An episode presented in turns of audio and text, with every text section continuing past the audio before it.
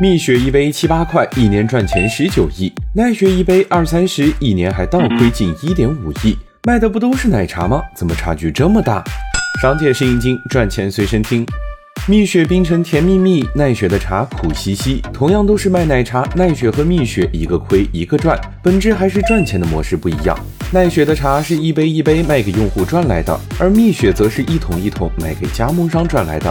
蜜雪冰城有两万两千多家店，其中只有四十七家是直营。这些加盟店要做奶茶，就要从蜜雪冰城进货，比如固体饮料、果酱和茶叶等。这一部分就占了蜜雪营收的近九成，一年能赚二十一个亿。和奈雪相比，蜜雪冰城的加盟模式也让他省了不少钱，门店租金、员工成本这些费用都被算到了加盟商的头上，而蜜雪只需要收品牌费做管理就行。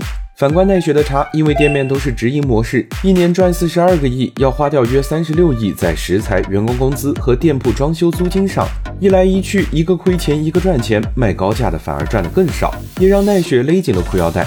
你说低价奶茶怎么就那么香呢？